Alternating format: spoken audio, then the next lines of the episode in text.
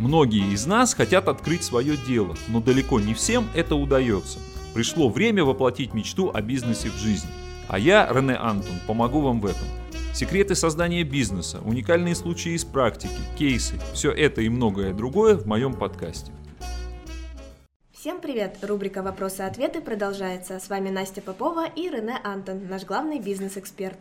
Всем привет! Напомню, что в рамках этого подкаста мы отвечаем на вопросы пользователей, которые они задают на сайте reneanton.ru. Ну и сразу перейдем к вопросам. Пишет нам Михаил.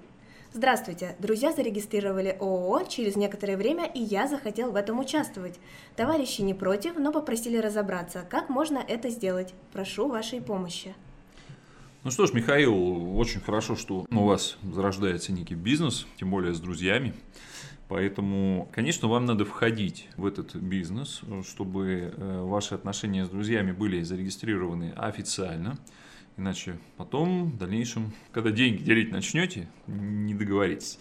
Поэтому есть два способа, как можно войти в ООО, в котором уже есть несколько, как я понимаю, несколько участников. Можно купить части доли этих участников. Ну, можно купить и целую долю, но так как я понимаю, вы входите дополнительным участником, то, видимо, части долей. То есть каждый из э, ваших друзей, либо один из них может продать вам часть доли. А, эта сделка будет э, обязательно проходить при сопровождении нотариуса. Это не дешевая процедура, вот именно в таком виде продажа доли. Ну, в среднем около 15 тысяч рублей на один договор. То есть, если один из друзей вам будет продавать долю, то это один договор. Если двое из друзей будут продавать вам части своих долей, то это уже два договора там, и так далее. Их может быть 3, 4, 5, сколько угодно. За каждый договор нотариусу надо платить вот примерно такую сумму, как я вам сказал когда э, нотариальная сделка купли-продажи, договор купли-продажи нотариально заверен, подписан, документы отправляются в налоговую службу. То есть тот самый договор купли-продажи, акцепт на оферту, оферта о продаже доли, протокол и заявление по форме R14001, которое тоже заверяется у нотариуса. В случае подписания договора купли-продажи доли у нотариуса, документы, как правило, отправляет сам нотариус в налоговую службу. Ну, занимает э, те же самые 7, там, где-то 7 дней рабочих э, процедур процедура. Как я и сказал, довольно дорого. Есть еще один способ, а, который придумали юристы как альтернативный способ ввода участника для того, чтобы сэкономить деньги. Как это делается? Увеличивается уставный капитал, и на вот эту сумму увеличенного уставного капитала входит новый участник. А, соответственно, ну, давайте возьмем для примера такую довольно простую ситуацию. Допустим, в обществе есть два учредителя, участника, у них э, по 5000 рублей у каждого, ну, соответственно, по 50% э, доли. Хотите войти, допустим, третьим участником. Ну, третьим будешь, да? Давай, на 5 тысяч. Э, увеличиваем уставный капитал на 5 тысяч рублей. Уставный капитал становится таким образом 15 тысяч рублей. Доля вот вошедшего участника составляет 5 тысяч рублей. Таким образом, у каждого уже не по 50% долей, а по 33, там, запятая 33, 33, 33. Но это будет там простая дробь 1 треть. Если, например, э, разделение долей не такое простое, да, а более сложное, то тут просто надо садиться с калькулятором и рассчитывать сумму увеличения, там, сумму отчуждения и так далее, так далее, так далее. Кто на какую долю входит, там может быть перераспределение долей будет происходить. Все зависит от вашей конкретной ситуации. В этом случае мы уже э, к нотариусу приходим только для того, чтобы подписать там заявление. Вот уже это будет форма 13001, другая. То есть таким образом, да, мы, э, соответственно, начинаем все с внесения суммы на расчетный счет организации. Обязательно при этом оформляется платежное поручение с печатью банка. А, далее составляется протокол, устав новой редакции в двух экземплярах, там квитанция об оплате госпошлины 800 рублей, вот то самое заявление 13001, которое подписывается у нотариуса, и платежка с печатью банка. Все эти документы отдаются в налоговую службу, ну и, соответственно, получаем и уже доли наши перераспределены. То есть это, в общем, то же самое, только дольше, зато дешевле. То есть если, ну, подытожить, да, резюмировать, то получается, что через нотариуса это будет немножко быстрее, но дороже. Через увеличение уставного капитала это будет немножко дольше, зато дешевле. Все зависит от ваших, э, так сказать, возможностей и необходимостей. Ну, наверное, с этим вопросом все. Следующий вопрос прислала Любовь Попова. Любовь пишет, шью одежду дома и продаю ее. Муж говорит зарегистрировать ИП. Есть ли в этом смысл? Ну, Любовь, э, смысл в этом определенно есть, потому что вы занимаетесь предпринимательством. Что такое предпринимательство? Если посмотреть, э, заглянуть в закон, то предпринимательство это систематическая деятельность, направленная на извлечение прибыли. Собственно говоря, что в вашем случае, видимо, и происходит. То есть вы систематически шьете одежду и извлекаете из этого прибыль. И именно извлекаете. Если бы прибыли не было, я думаю, вы бы этим не занимались. Что же э, говорит еще закон? Закон говорит о том, что за незаконное предпринимательство, а это как раз ваш случай, грозит ответственность. И ответственность может быть разной. Если вы получили прибыль суммарно на сумму до 250 тысяч рублей, то ответственность пока административная. В этом случае штраф составит э, от 500 до 2000 рублей. Приятного мало, но и не очень страшно. Но если прибыль суммарно составила больше 250 тысяч рублей, то наступает ответственность уголовная. А вот это уже совсем неприятно. Во-первых, и штраф уже другой, 300 тысяч рублей. Плюс, э, ну, там, с уголовной ответственностью и вообще могут быть малоприятные последствия, там, вплоть до реальных там, сроков заключения. Даже такое бывает на самом деле вот, если попасть под раздачу. Поэтому я бы э, вот э, не советовал заниматься незаконным предпринимательством, потому что это наказуемо. Есть еще несколько э, минусов работать без регистрации в качестве, там, допустим, юридического лица или индивидуального предпринимателя. То, что, во-первых, физическое лицо не имеет права предоставлять гарантию на товары, ну, официальную я имею в виду, а не личные какие-то договоренности, да, там, если поломается, я тебе поменяю.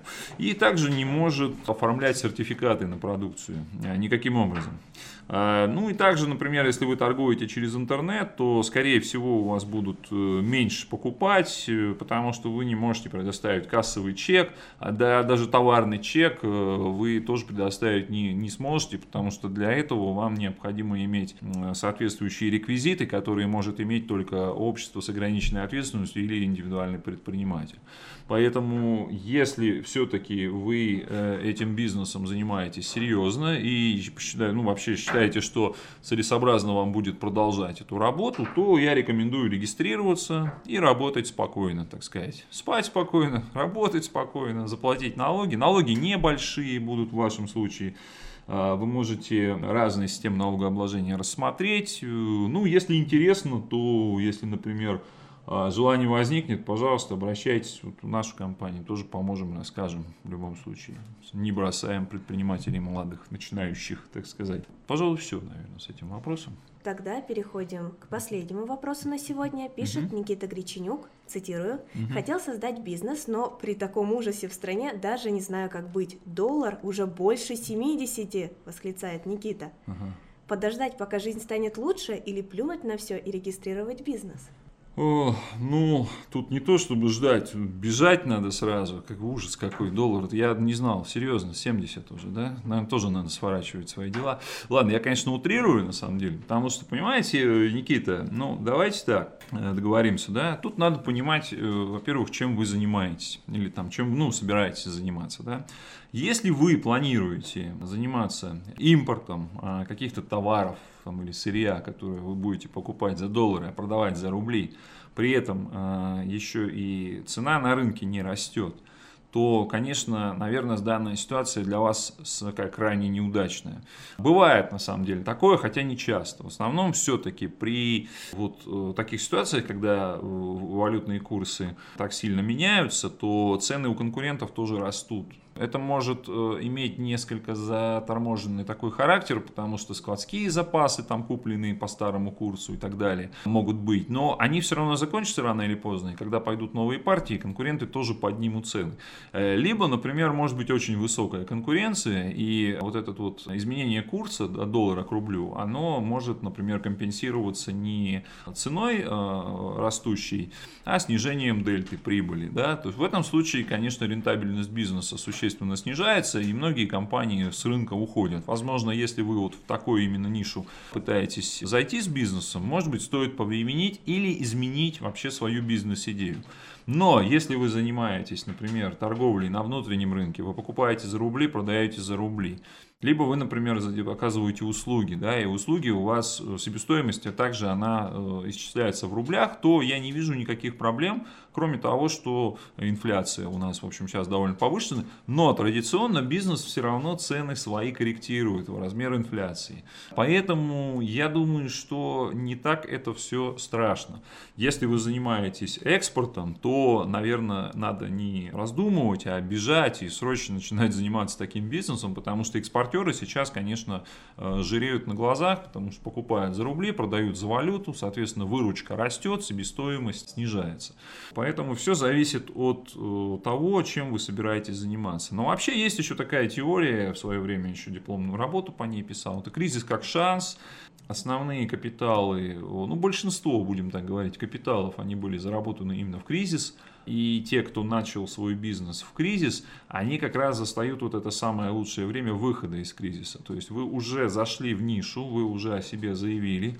А в любом случае из кризиса мы выходить будем, потому что если посмотреть историю вообще всех мировых кризисов, они носят такой синусоидообразный характер, то есть есть спады, есть подъемы. Спады, подъемы, спады, подъемы, это такая вот а, получается такая синусоида, вниз-вверх, вниз-вверх. И если вы заходите в кризис, то, соответственно, значит, вас ждет экономический экономический рост после кризиса. Кризис заканчивается, начинается рост. И в этот момент ваш бизнес начинает активно развиваться. Если вы заходите в лучшие времена, то не успеваете закрепиться в нише, и тут настигает кризис. Конкуренция ужесточая, а, ожесточается, начинают конкуренты снижать цены. И вот в этом случае чаще всего бизнес люди теряют, потому что они не готовы еще к этим явлениям. Если вы зашли в худшее время, так сказать, то при улучшении экономической ситуации вас ждет бурный рост. Ну, примерно примерно, как вы посмотрели на термометр на улице, увидели, что там минус 5 градусов, оделись тепло, вышли, а там 0, да, на самом деле, все хорошо. Там, а, то есть, примерно то же самое возникает ситуация, что перестраховались, так сказать. Если, например, посмотрели, что, а, тепло, там в легкой куртке вышел, а там мороз, да, ну, соответственно, обратная ситуация.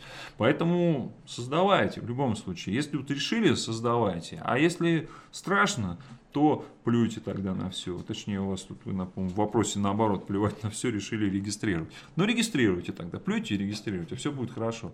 Настроиться главное на положительный результат, тогда он и обязательно будет. Вот, наверное, все, что могу ответить. Так, Никита, не бойтесь, регистрируйте бизнес, если что, мы вас обязательно проконсультируем. А вы, дорогие слушатели, заходите на сайт reneanton.ru и задавайте свои вопросы. Напомню, что это была рубрика «Вопросы и ответы». Услышимся в следующем выпуске. Всем спасибо за внимание. Да, задавайте вопросы, с удовольствием буду на них отвечать. Услышимся. До новых встреч. Пока.